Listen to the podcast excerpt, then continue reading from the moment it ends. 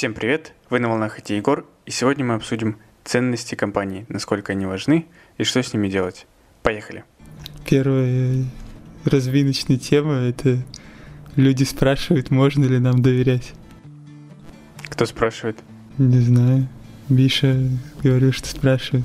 Мне кажется, это скорее действительно, допустим, мы обсудили с точки зрения нашего опыта какого-то, свое видение, возможно, привнесли, может быть, открыли какую-то тему, которая была новой для человека, там, гексагональная архитектура. Но если ты хочешь прямо углубиться дальше, то, возможно, надо пойти и, и сделать это уже самому. Ну, то есть как, какие-то общие вещи. Тут зачастую мы же, если мы обсуждаем какие-то не глубоко технические темы, то ну, это типа наше мнение, продиктованное нашим опытом. Никто не говорит, что это прямо единственный верный вариант. Возможно, если у кого-то есть другой опыт, то это здорово обсудить и понять. Типа, может быть, мы что-то там не учли или еще что-то. Следующая тема на повестке дня — это то, что Игорь сломал себе MacBook, чтобы получить новый MacBook на армии. Это правда? Да. Это правда. Ты знаешь, что на нем докер не запускается? Да, это я тоже знаю. Ну, буду, это как раз такой план, чтобы не работать. Буду сидеть, просто ждать, пока пофиксит. В общем, всем советую. Можно обязательно, когда чистите клавиатуру, там снимать все кнопки ножницами. Желательно. И что, сколько с тебя взыщут за сломанный пробел? Да пока не знаю. Я сказал, что я хотел почистить и сломал кнопку. Уронил. Да чувак какой-то... Я пришел к нему, он сказал подойти к нему. Я пришел, у него был обед, он какой-то злой был. Пришел потом, он сказал, ладно, отправим, починит. Если ты кому-то в обед домой без маски вломился и потребовал поменять себе ноутбук. Не, не, он чувак в офисе сидел. Мне из-за этого пришлось в офис ехать, между прочим. Это вообще очень сложно. Там просто надо... Вот это меня бесит, что надо, когда ты от места от своего отходишь, там, типа, идешь на кухню в туалет, надо обязательно маску надевать. А типа, когда ты сидишь, можно без маски. Не знаю, хрень какая-то. Да, у нас так же. Я там иду по пустому офису, ну, от своего места. Думаю, ладно, не буду маску надевать, все равно вокруг никого нет. И там уже все уже заметили издалека. Сказать, все, по, по, по камерам, да, там этот Собянин поставил. Смотрит, кто без маски ходит. По этой по громкой связи.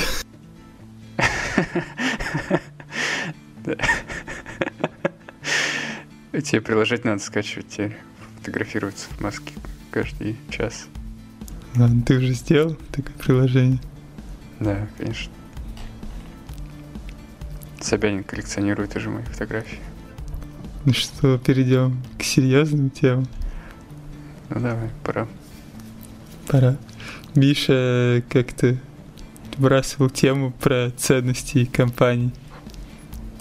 И что это такое и зачем это надо. Я знаю, что у Миши точно есть какое-то мнение на этот счет. А, ценности компании, но зачастую, когда ты имеешь дело с большой компанией, они так или иначе декларируют свои ценности. То есть зачастую это какие-то э, и так понятные вещи, допустим, если это продуктовая компания, что они там customer oriented, то, что они хотят, чтобы люди э, были мотивированы делать что-то и так далее. Ну, так, так или иначе, увлека... оборачивая это как ценности компании. Вот, иногда компании, когда ты проходишь к ним собеседование, так или иначе оценивают, когда ты там что-то рассказываешь в своем опыте, что это релевантно их э, ценностям. Не знаю, сталкивался? Да, мне кажется, что сейчас э, всем понятно, что надо говорить на собеседованиях, чтобы все поняли, что ты соответствуешь ценностям компании. Да, я вот так сходу могу сказать, что если я скажу, что мне нравится, э, что когда в компании много разных людей из разных стран, я люблю с разными общаться, типа вливаюсь в коллектив, люблю командно работать и все такое. Все сразу ценности компании. Люблю э, этот хорошее качество кона, люблю проверять его. Ну, такие очевидные вещи, которые можно сказать, и все, и все. Я думаю, очень мало компаний, у которых какие-то специфичные ценности, которые ищут к себе вот именно определенных людей. Скорее, там в 95% случаев это очень посредственные и хорошо известные ценности, которые не так сложно попасть, даже если ты на самом деле их не разделяешь. А, да, да, но иногда кажется, что ты должен как-то более явно указать, как э, твой опыт э, связан с ценностями компании. Ну, то есть найти какие-то, возможно, примеры из своей предыдущей работы, которые говорят, что ты там вот разделить, ну, типа этот пример показывает, что ты разделяешь там одну из ценностей. Ну, и там под несколько ценностей. Что-то такое. Ну, вот, например, какие бывают ценности? Ну, ну например, customer orient — это первое, что ты, типа, там, желание кастомера превыше всего. Потом ценности то, что не боятся признавать свои ошибки. Там многие компании строят свой процесс э, очень явно говоря о своих ценностях. Не знаю, вот Amazon, например, да? Там Amazon даже есть сессии, где не, не знаю, как пройдет это собеседование, если ты будешь просто рассказывать о своем опыте, явно не, э, не проводя параллель с ценностями компании. Но вот они смотрят на это. Да, я говорю, мне кажется, вот в то, что ты назвал, очень изи попасть. Даже если я их не разделяю. Что в итоге, Миш, ты думаешь, это плохо? А, вот я, допустим, нашел ценности Амазона основные. Я не уверен, что это лучшая статья. типа customer centric и так далее. А, вот, ну, вообще, некоторые из них, да, как вы сказали, действительно, ну, типа, и так понятно, да, если ты делаешь какой-то, если у тебя продуктовая компания, ты делаешь какой-то там продукт для своих заказчиков, и тебе наплевать на их мнение, то, возможно, ты делаешь что-то не так или не то. А, то есть, да, некоторые из них объективно понятны. Мне просто кажется, что с, с одной стороны, это немного не знаю, ну, неудобно или усложняет интервью, когда ты сам, как соискатель, должен подводить свой опыт под эти ценности. С другой стороны, может быть, это...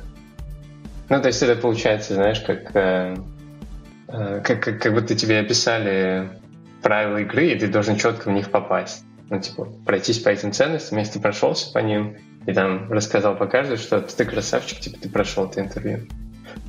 Вот. Хотя, возможно, это, ну, не совсем так. А...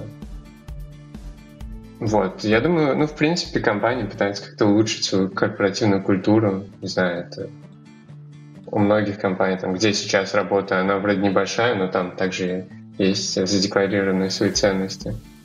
То есть, э, ну, с одной стороны, неплохо, когда сотрудникам об этом сообщают, да, пытаясь как-то а, простимулировать их в том или ином направлении. Ну, тебе напомнить, что там у нас есть какие-то заказчики, там важно, что они хотят, что там мы хотим видеть людей, которые мотивированы делать свою работу, которые, типа, заражают всех вокруг своим э, энтузиазмом и так далее.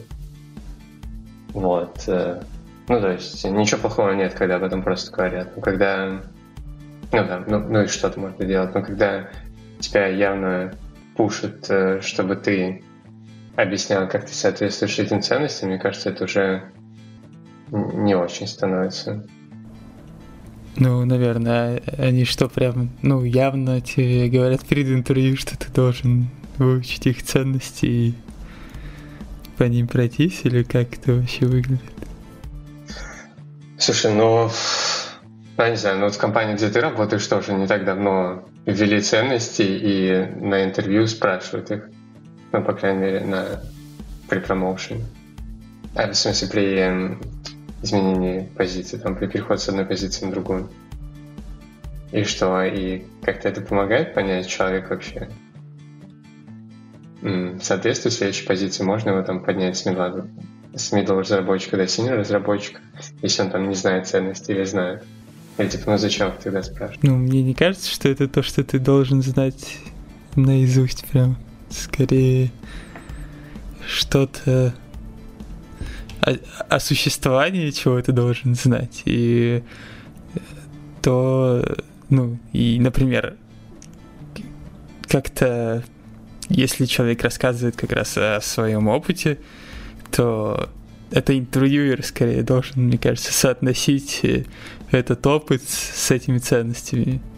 Но, но все равно, даже если так, то когда это внутреннее интервью, это немного другое. Не то, что ты приходишь в новую компанию, и тебе говорят, что ты должен выучить их ценности. Это еще более странно, мне кажется.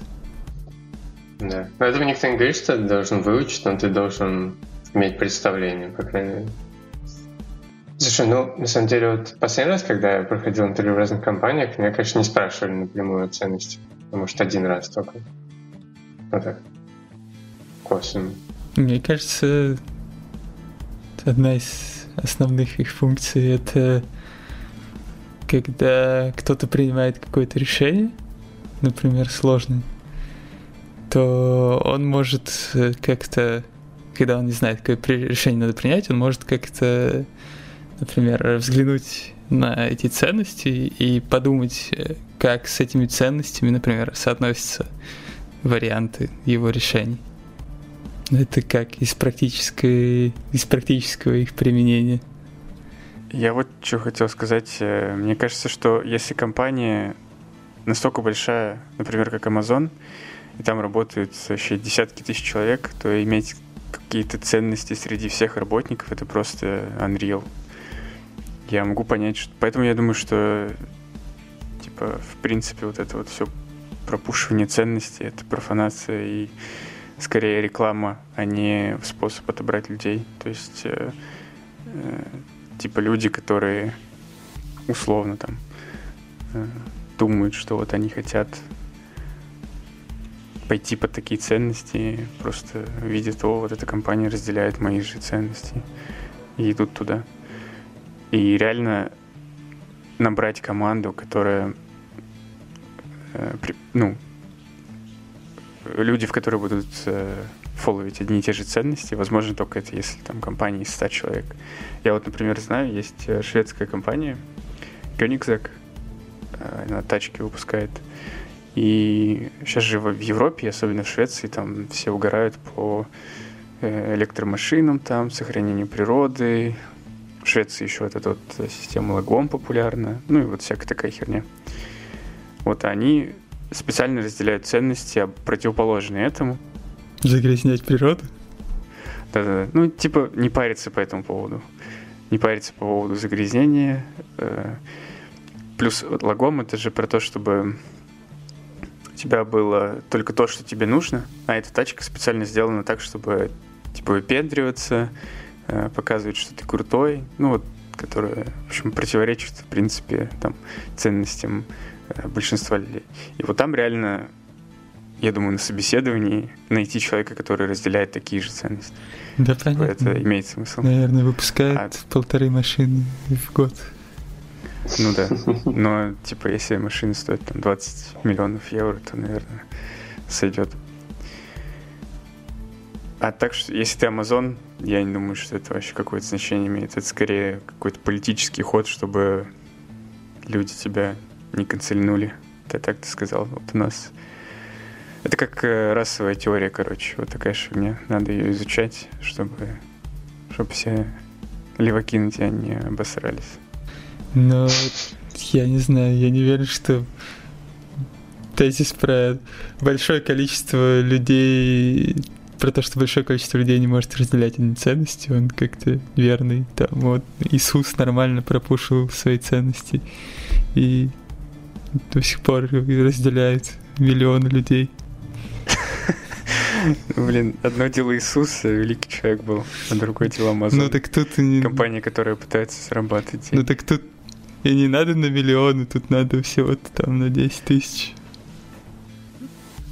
Я очень сомневаюсь. Типа те, кто фолловит Иисуса, верят э, в там бесконечной жизни души и все такое, а чуваки, которые идут в Амазон, Э, это же не только программисты, там доставщики и все такое, просто чуваки, которые хотят заработать денег, я, которые нашли какую-то работу. я не уверен, что на доставщиков и распространяются эти требования. Ну, скорее всего, там другие, но я думаю, там тоже есть какие-то такие же требования, похоже. Там, наверное, требования не уважать там другие расы и все вот это. Э, Я думаю, э, такое тоже есть. Да, там уважать роботов-доставщиков, которые вместе с тобой работают. Ну, Что-то похожее, что-то похожее.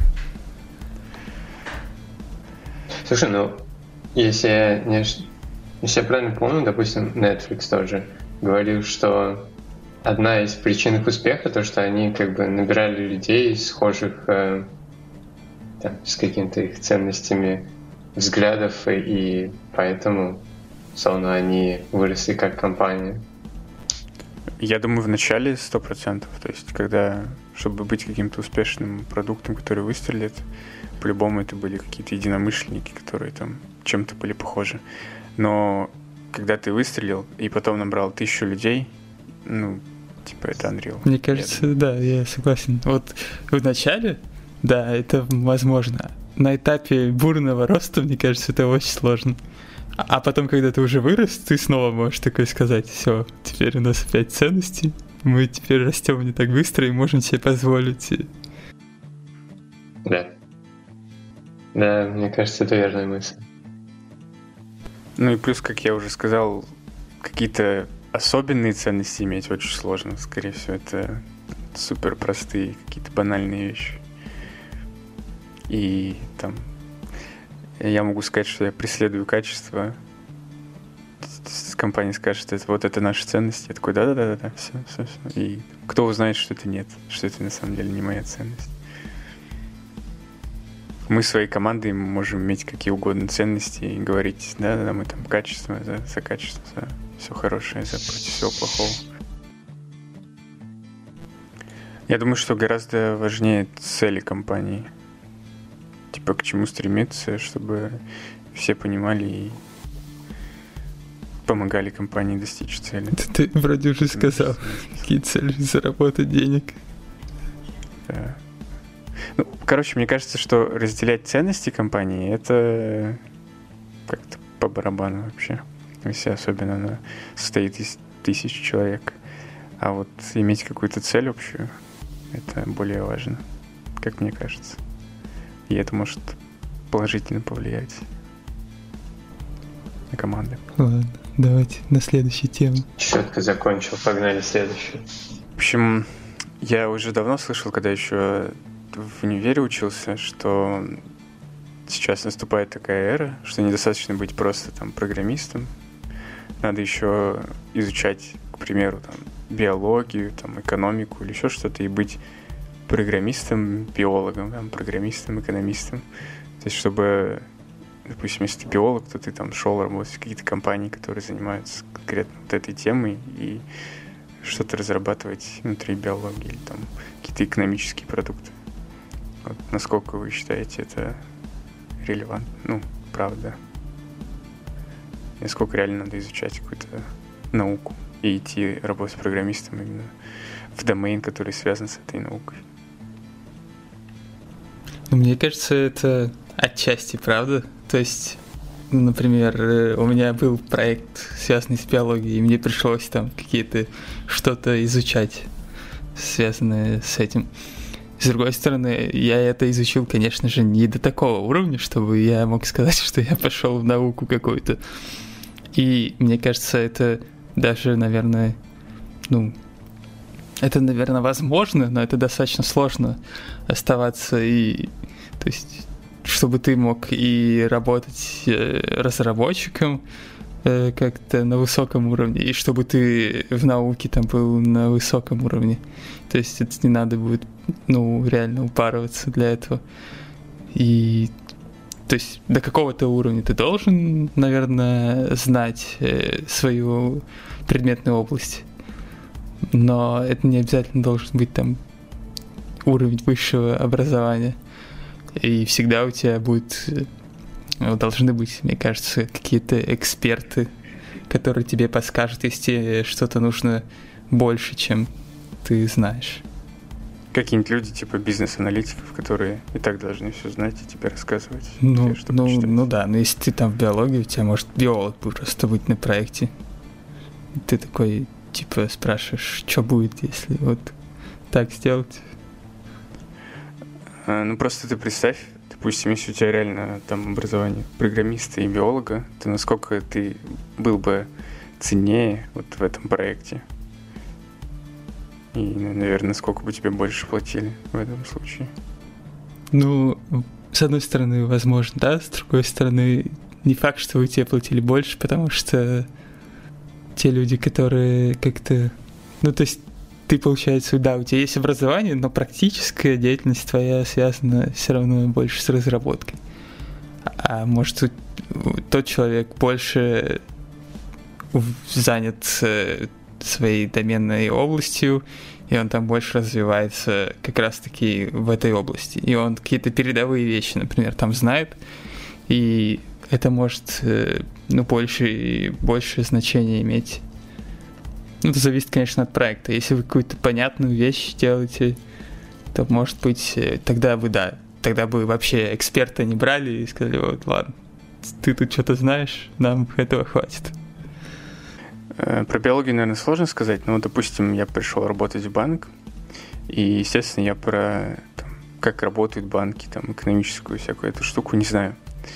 Э, и там, условно, если бы я знал, как работают э, payment systems, это, мне кажется, было бы гораздо лучше.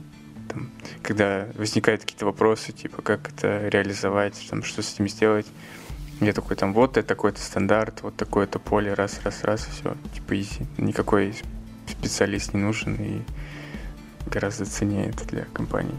И что, ты изучаешь уже это? Я не изучаю, но я просто, типа, думаю, насколько это было бы полезно. Просто с этим сразу же другой вопрос, да, вот при этом, то есть говорят, что нужно быть там специалистом в какой-то области, и при этом э, менять компанию или работу каждые два года, чтобы там не застрять какой-то в одном месте и развиваться в другие стороны.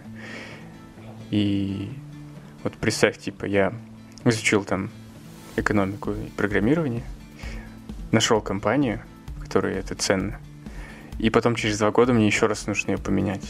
То есть это я очень сузил выбор э, компаний, в которые я могу пойти. Ну, можешь забить на экономику. И... Не, ну я могу забить, но тогда зачем я изучал? Типа, то есть я два года могу поработать, будет прикольно, а потом зачем мне это нужно? Но будешь, э, я не знаю, личные финансы там рассчитывать свои. Ну такое, а если я биолог, что я буду питание себе рассчитывать?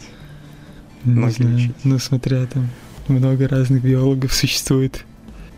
Может, ты будешь этих детей себе там в пробирке делать с геномодифицированными, геномодифицированных. Ну, я тогда, наверное, программировать не буду. Ну, так, а вообще вот стоит работу менять каждые два года, или это тоже стереотип неправильный? Мне кажется, ну, это не совсем как бы так. То есть ты можешь если ты, например, э, мне кажется, есть разные люди. То есть кому-то, кто-то, например, э, кому-то нравится работать на одном проекте там долго и доводить его до каких-то новых свершений, скажем так. Если человеку это интересно, то почему нет? Ну, то есть он будет супер крутым специалистом в узкой области. И это нормально.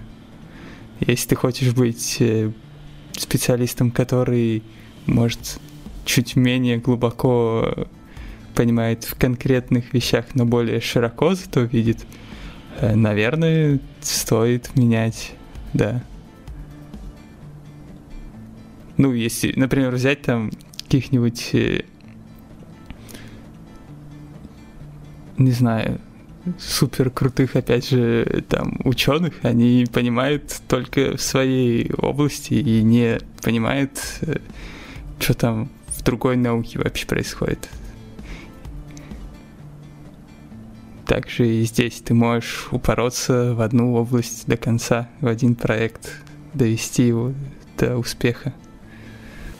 Я в целом согласен, что стоит это делать, но на рынке твоя ценность как будто бы падает, если у тебя нет э, той компании, которая готова предоставить тебе вакансию, где ты можешь в эту свою область углубиться. Ну или если ты уже углубился, то найти такую же, ну, точнее, компанию с такой же областью, где ты можешь дальше развивать себя в этой углубленной области. Ну, я согласен. То есть ты, получается, но в таком случае ты как бы и не хочешь особо менять компанию. Только у тебя получается здесь риск такой, что если ты плохо все-таки делаешь свой проект и твоя компания закроется, то тебе будет сложнее найти другую. Это да. Ну, не обязательно ты плохо делаешь проект. Ну, в принципе, если твоя компания закроется или там какие-то проблемы с ней будет, тебе нужно будет перейти в другую. Тогда да, у тебя не будет такого, может быть, э, таких знаний, чтобы на такую же позицию пойти в другой компании. Такое может быть. Ну да, просто же разный есть риск потерять работу, не только потому, что компания закрылась. Наверное, не, ну, редко случается. Не, ну я и говорю, что да, там, ну просто если что-то пошло не так, там не обязательно закрылась, это крайний случай, скажем. Просто с другой стороны, если ты углубился в эту область, и твоя компания там как-то зарабатывала в ней, то, наверное, есть и другие компании, которые зарабатывают в этой же области. И ты можешь туда пойти. И, скорее всего, у тебя перед другими кандидатами будет преимущество, потому что ты как раз специалист в этой области, можешь сказать, вот моя компания закрылась из-за того, что я там работал в этой углубленной области.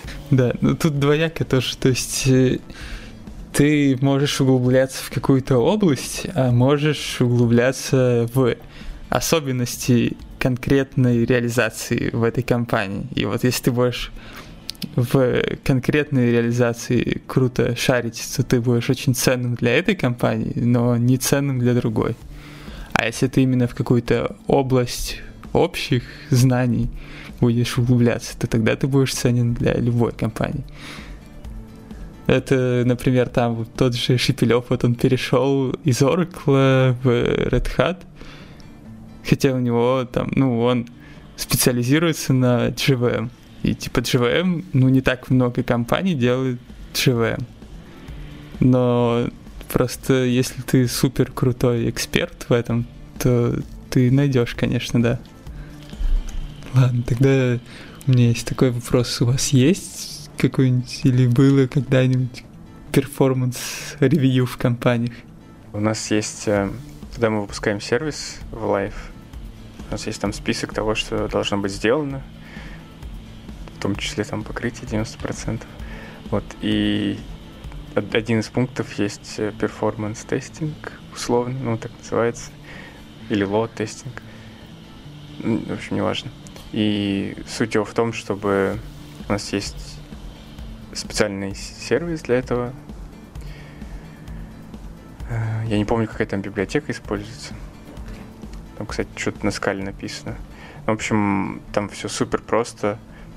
Мы запускаем там в, в специальном environment наш сервис и определяем параметры, что там, допустим, 10 запросов в секунду на протяжении 100 секунд, там вот с такими пользователями.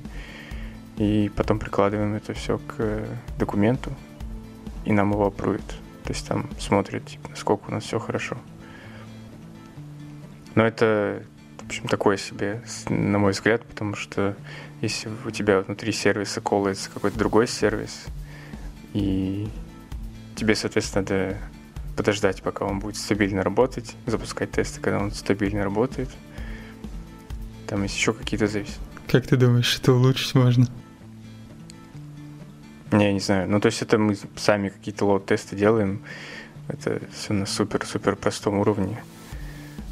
Там это может просто закетчить какие-то случаи, если мы просто совсем говяно написали, и у нас там секунду, latency секунды. Вот такое может, конечно, поймать. А так, типа, что-то там 100 секунд подправлял 10 запросов в секунду. Ну, не упал сервис. Окей. Понятно. Ну ладно. Ну вообще вопрос был не про это. Это, конечно, тоже интересно. Но вопрос был... Просто я услышал в каком-то видео, интервью вот это вот термин performance review, и там так это подавалось, как будто это был такая штука, которая вообще стандартная есть везде. И это про перформанс именно тебя как разработчика. А, да, я, если честно, понял так же, как Игорь. Вот, ну, ладно, это отвечает на мой вопрос. Просто чуваки реально так говорили, типа, вот, performance review, как будто это такая, ну, стандартная какая-то вещь. Насколько я понял, э, там чувак был из Яндекса, по-моему. И, и ты понял, о чем это? Это в смысле смотришь твои комиты. В репозитории или что? Я думаю, везде по-разному. В, в деталях я не понял. Но суть в том, что там раз в квартал и какой-то э, проходит оценка твоей деятельности. Не, такое у нас тоже было. Я же вот рассказывал, что в конце года э, у нас там смотрели. Ну, короче, когда я спрашивал про этот брать акции компании или брать деньги, mm-hmm. это вот был как раз performance review, по-моему, даже это так и называлось. Может, может как-то по-другому, но, в общем, суть примерно такая же. Он смотрит, кто, кто хорошо работал, кто нет, но это без моего участия. Типа с моим менеджером там разговаривают, берут фидбэки и оценивают там, насколько хорошо все было. Так ты в итоге взял акции или деньги? Э, там, на самом деле, когда я спрашивал... Тебе я знал, не дали уже ничего? Да, да, да. Типа из-за текущей ситуации с коронавирусом деньги никому не даем, даем только акции. В прошлом году можно было выбирать. Типа, акции у нас сколько угодно. Типа, мы напечатаем еще. Да. Не знаю, так и не понял, что там произошло. Как мне теперь деньги получить? Опрокинули меня жестко. Походу, надо экономику изучать теперь. Да, да, да. да. Кстати, про возвращаясь к перформанс-тестам. У нас, например, было такое, что мы вот сторонние сервисы вообще мокали в тестах, чтобы, ну, не ждать, например, пока они будут готовы, как ты... Ну, просто, ну вот, окей, вы замокали, а если э, у вас там такая логика, что типа вы там параллельно запросы отправляете. И если они замоканы и быстро возвращают ответ, то, есть, ответ, то все окей. А если у вас такая, такой сервис, что вот он не всегда хорошо работает, и вы специально запараллелили, чтобы э, быстро ответ отдавать, да, чтобы не по очереди. И тогда ваши тесты... Да, это валидный point, но во всяких моковых э, серверах есть возможность э, настраивать задержки и ты можешь даже ее сделать случайной, с каким-то там распределением. И у тебя будет э, эмулироваться реальный, ну не реальный, а какой-то похожий на реальный э, response time э, твоего сервиса, который ты запрашиваешь. Не, не спорю, это все можно делать, но это просто надо думать. как это все правильно реализовать там и анализировать, как у вас другие сервисы работают и так далее. Ну, думать надо, конечно, это минус, да. Ну, я к тому, что нельзя просто так сесть, типа, как вот мы делаем. Есть такой пункт, сели, написали. Все там меньше, чем 10 миллисекунд, все можно деплоить. Ну, 10 миллисекунд это нормально. Да, мы там просто ничего не сторим. Ничего не делаем. Ничего, да, просто, типа, да. Ладно. Вообще в другой вопрос, я даже не готовил его, но просто мне он сейчас в голову пришел. Мне интересно, какие базы, например, используются, какие, ну не, не базы а вообще, сториджи используются, например, во всяких сервисах для заказа такси, где надо искать по геопозиции и как, как это вообще должно масштабироваться. То есть у тебя, по сути, с одной стороны, ты можешь разделить по региону, то есть сказать, что вот у тебя такой-то регион, и вот эти эта часть там инстансов работает для него. Но тогда получается, что если тебе надо даже минимальную поездку из региона в регион сделать, в соседнее село там, то у тебя уже это получается кросс-региональный запрос с точки зрения твоей системы. Ну, вот такие мне вопросы приходят в субботу утром. Я, я думаю, что мы же что-то подобное делали с нахождением там оптимального пути и все такое. Да, но там-то мы как раз взяли жесткое условие, что у нас ограниченный регион э, работы. И в таком случае у нас, ну, все понятно, то есть нет такой проблемы. А если мы говорим, что, ну, ладно, он всегда будет ограниченный, этот регион, но он большой достаточно, Это, это да, я просто вообще говорил к тому, что мы же даже это не на уровне базы делали. То есть мы все равно всех выкачивали и пытались найти путь. Ну, ну не совсем так. На уровне базы мы тоже делали. Ну, это там почти что нет, можно сказать. Ну, почему? Мы же брали топ-10 из базы только, и только их уже сравнивали. Топ ближайших, да. Но в таких системах, как такси, можно оптимизировать алгоритмы чисто потому, что там больше пользователей. То есть у тебя там э, не на, на 10 километров, там на, допустим, круг 10 километров не 10 пользователей, а, скажем, на 500 метров у тебя 100 пользователей. Ну, не 100, ладно, 100, наверное, много. Типа так, те же 10. И ты можешь, скорее всего, как-то вот под такие случаи оптимизировать.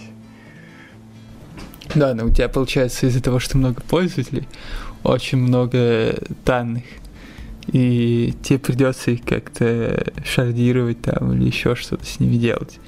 И получается, на каком принципе ты будешь шардировать. То есть, если ты шардируешь их по, э, например, например, по городам, то если ты едешь из города в город, то у тебя получается запрос между двумя этими шартами, и это будет хреново работать.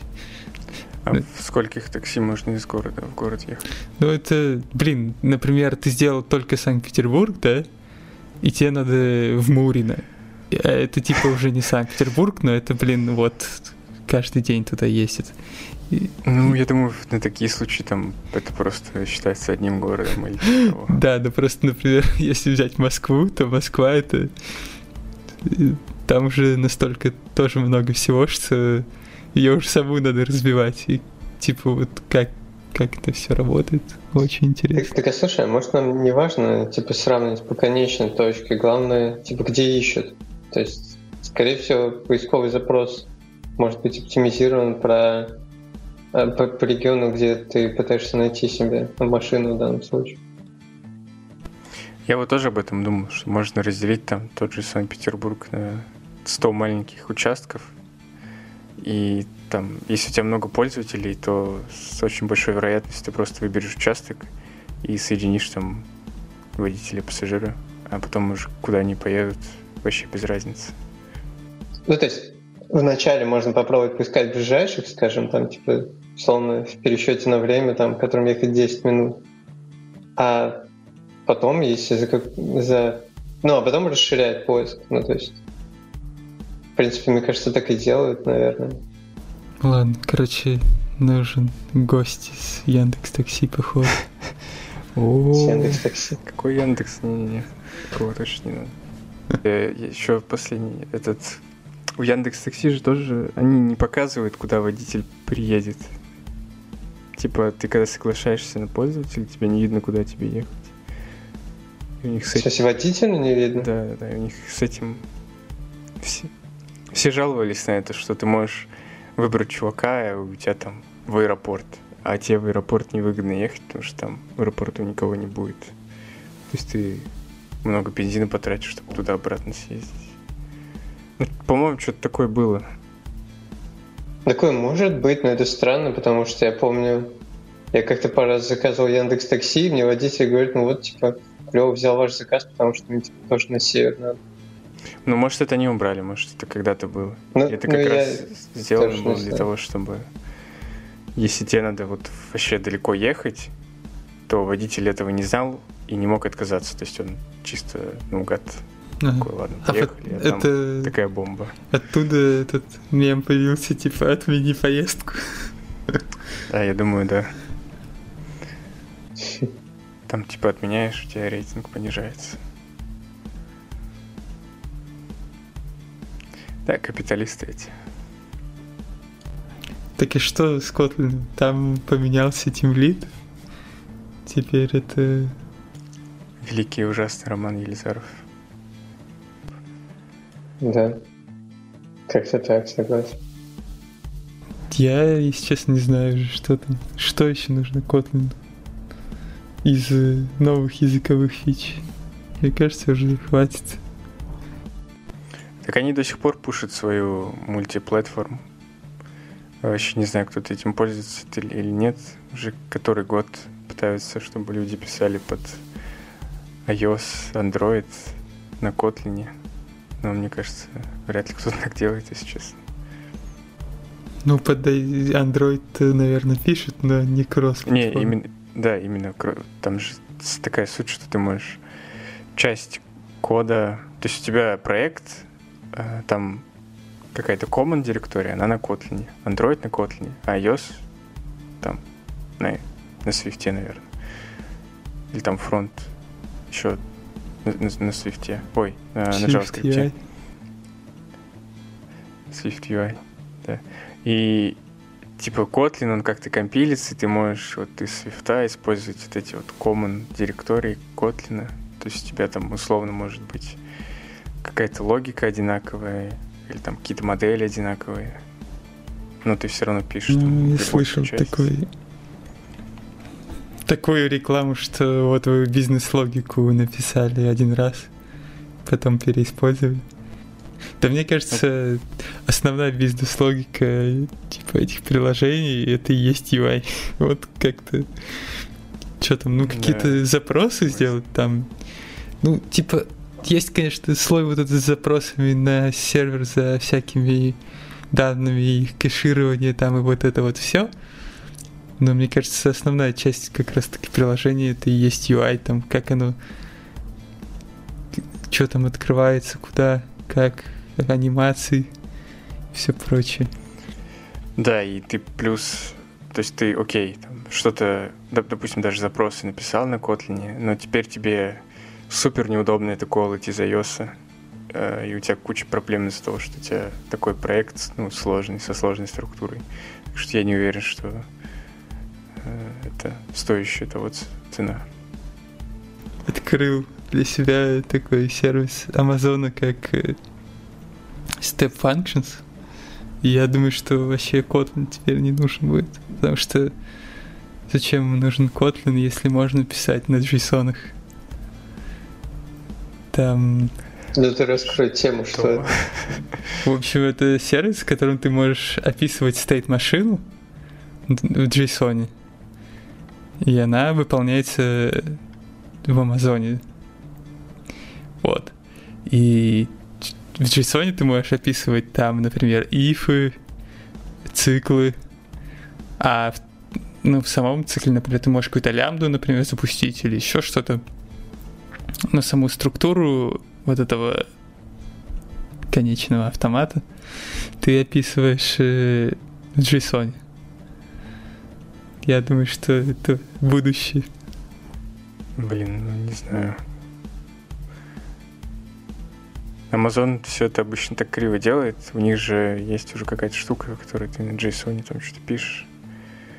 У тебя инфра- инфраструктура поднимается. А, ну это другое. Это ты инфраструктуру Ну, и- ну, я понимаешь. понимаю, да.